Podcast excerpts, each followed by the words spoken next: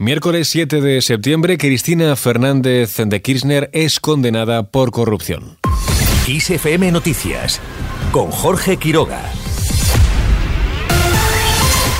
Condenan a seis años de cárcel e inhabilitación perpetua a Cristina Fernández. La vicepresidenta argentina ha sido condenada por corrupción, en concreto por irregularidades en la concesión de obras viales durante los gobiernos kirchneristas entre 2003 y 2015. Condenar a Cristina Elizabeth Fernández de Kirchner a la pena de seis años de prisión, inhabilitación especial perpetua para ejercer cargos públicos Fernández ya se ha pronunciado, ataca directamente al Poder Judicial, reitera su inocencia y confirma que no se presentará a las elecciones presidenciales de 2023. No voy a someter a la fuerza política que me dio el honor de ser dos veces presidenta y una vicepresidenta a que la maltraten en periodo electoral con una candidata condenada, con inhabilitación perpetua, con administración fraudulenta por el Estado, a mi administración fraudulenta por el Estado y a estos los amarillos que nos dejaron 45 mil millones de dólares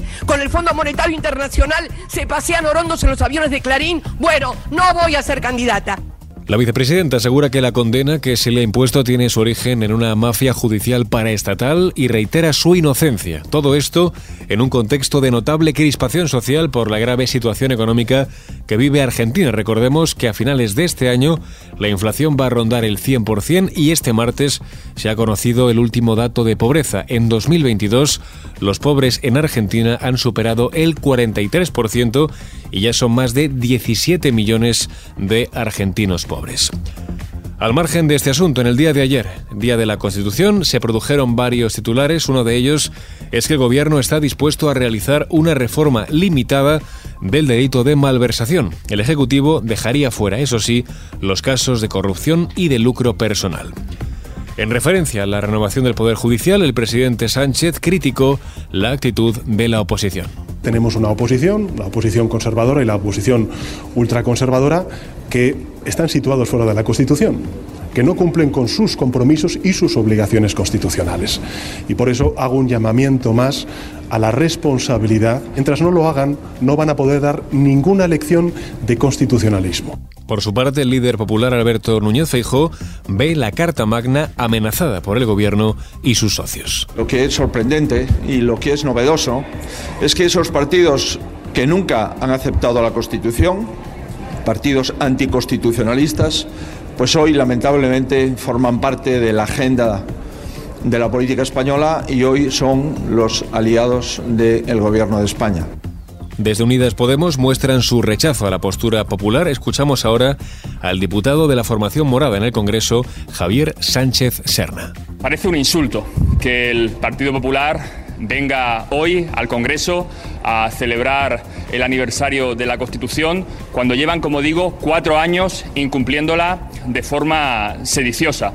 En este sentido, ha criticado al PP por impedir la renovación del Poder Judicial, que ya ha cumplido, recordemos, cuatro años con el mandato caducado.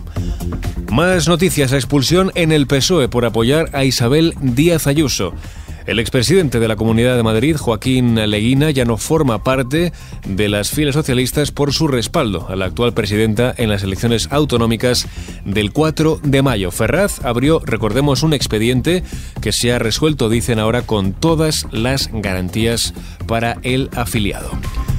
Vamos ahora con otras cuestiones, ya en clave internacional, 286 días de guerra en Ucrania, desde el Kremlin, no ven por el momento un horizonte de paz, mientras en Donetsk un ataque con misiles ucranianos deja al menos seis muertos y diez heridos.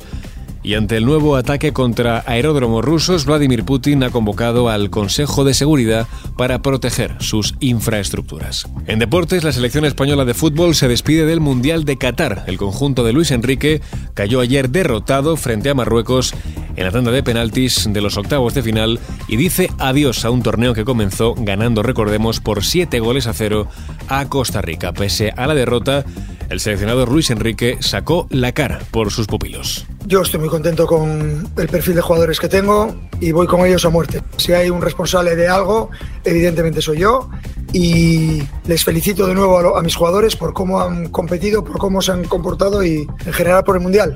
Es evidente que tenemos una sensación triste de decepción por lo que representa el apoyo tan bestia que hemos tenido de nuestra afición y tan potente y no lo hemos podido devolver con resultados. Eso es lo que nos apena. Sobre su continuidad al frente de la selección, Luis Enrique ha dicho que no es momento de hablar sobre ello y que la semana que viene se sentará con el presidente de la Federación, Luis Rubiales, para tratar este asunto.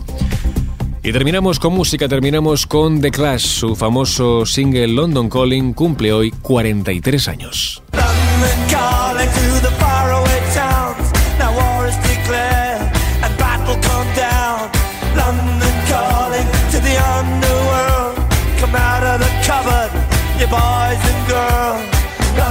Este 7 de diciembre se cumple el cuadragésimo tercer aniversario de este single que formó parte del álbum homónimo de la formación británica de punk rock. El título de este tema hace referencia a la identificación de la estación que realizaba el Servicio Mundial de la BBC, algo así como Esto es Londres llamando, y que se empleó, recordemos, durante la Segunda Guerra Mundial. Terriblemente apocalíptica, London Calling revela profecías autocríticas, errores nucleares y edades de hielo inminentes. También presenta con rencor algunos de los llamados a las armas, ordenando a sus seguidores a que asalten las calles a toda velocidad. Forma parte de un álbum emblemático de la historia de la música, es un notable salto adelante que incorpora la estética punk en la mitología del rock and roll. Hay punk, hay reggae, pero también hay rockabilly, ska, RB de Nueva Orleans, pop y hard rock. Y aunque el disco no está unido por un tema específico, su eclecticismo funciona como una llamada de reunión, si bien muchas de las canciones, particularmente este London Calling que escuchamos, Spanish Bombs o The Guns of Brixton, son explícitamente políticas, al no reconocer fronteras, la música en sí es política y revolucionaria. En el transcurso del registro, Joe Strummer y Mick Jones exploran sus temas familiares de rebelión de la clase trabajadora y también diatribas antisistema, pero también lo relacionan con viejas tradiciones y mitos del rock and roll. Así con este último apunte sobre The Clash lo dejamos. Cristina Muñoz estuvo en el control de sonido. Ya sabes, la información vuelve como siempre actualizada en los boletines de XFM.